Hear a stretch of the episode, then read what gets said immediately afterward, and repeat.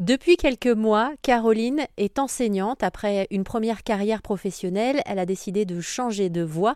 Elle nous en parle toute cette semaine sur RZN Radio. Je lui ai demandé de nous parler de sa vision, de sa manière d'enseigner c'est pas d'être euh, la meilleure maîtresse en fait. Hein. Euh, l'idée c'est pouvoir euh, rendre les élèves le plus autonomes possible pour qu'ils puissent apprendre dans les meilleures conditions, qu'ils puissent apprendre à réfléchir. Donc voilà, mais c'est vrai que ça passe, je pense, par déjà de la sécurité affective.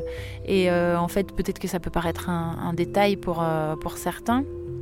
Je trouve que faire attention aux besoins de chaque élève. Alors on ne peut pas tout individualiser, mais faire attention aux besoins particuliers de chaque élève, c'est euh, nécessaire, primordial, c'est au-delà de important, c'est une, oui, une nécessité pour que l'apprentissage se passe bien pour l'élève, mais aussi pour toute la classe.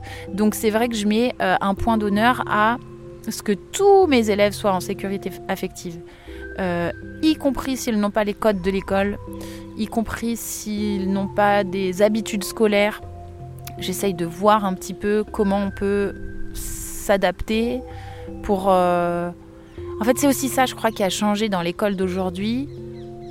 Euh, je parlais de l'école.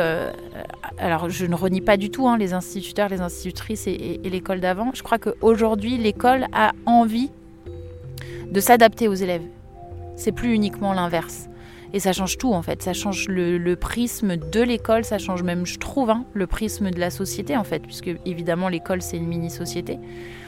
Donc se dire que on a identifié qu'il y a des élèves qui ne peuvent pas coller au moule et que c'est pas que à eux de s'adapter, c'est aussi à l'école de répondre à leurs besoins. Pour moi, ça change tout. Caroline qui nous parlera aussi cette semaine de son premier jour de classe en tant que professeur des écoles. Sa rentrée, elle l'a faite en septembre dernier. Elle est donc depuis institutrice à mi-temps d'une classe d'élèves de CM1 et le reste de la semaine, elle continue à se former. On en parle toute cette semaine sur RZN Radio.